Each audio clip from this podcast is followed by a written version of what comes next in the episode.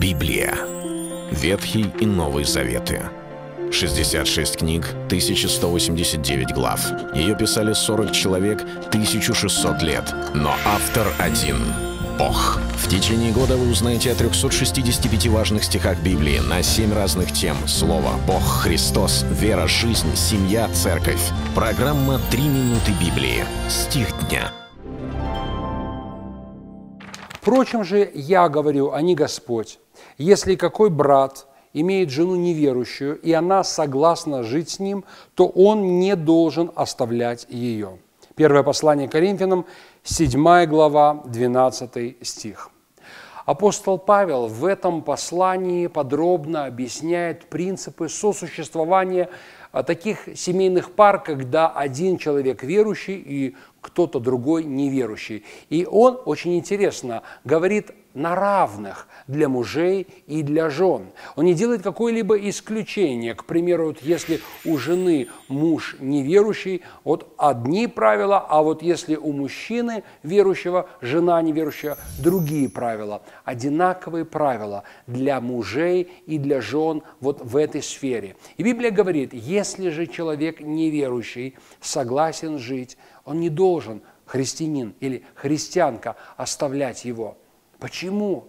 А если он не совсем порядочный, а если он не совсем хороший? Да, конечно же, он может быть не совсем хороший, но а о человеке верующем можно сказать, что он идеальный, и он всегда как ангел. Ведь и мы спасены не по делам нашим, а по милости и благодати Божией, говорит Писание. И потому нам сказано, чтобы со страхом и трепетом совершали свое спасение.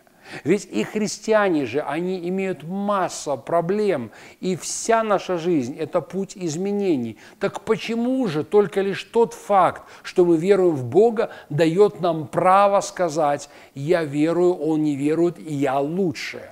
Если это семья, если это некий брак, который уже существует, и кто-то первый пришел к Господу, апостол Павел развивает мысль, откуда ты знаешь, может быть, ты, твоя вера, через то, что ты пришел к Господу, спасется твой муж или спасется твоя жена – ведь всегда кто-то является первым.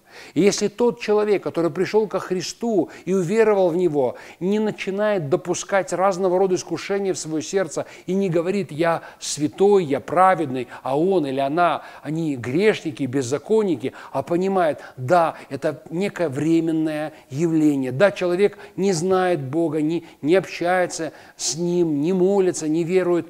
Ну и что? У нас есть семья – а у меня есть ответственность перед Богом за моего ближнего, мужа или жену.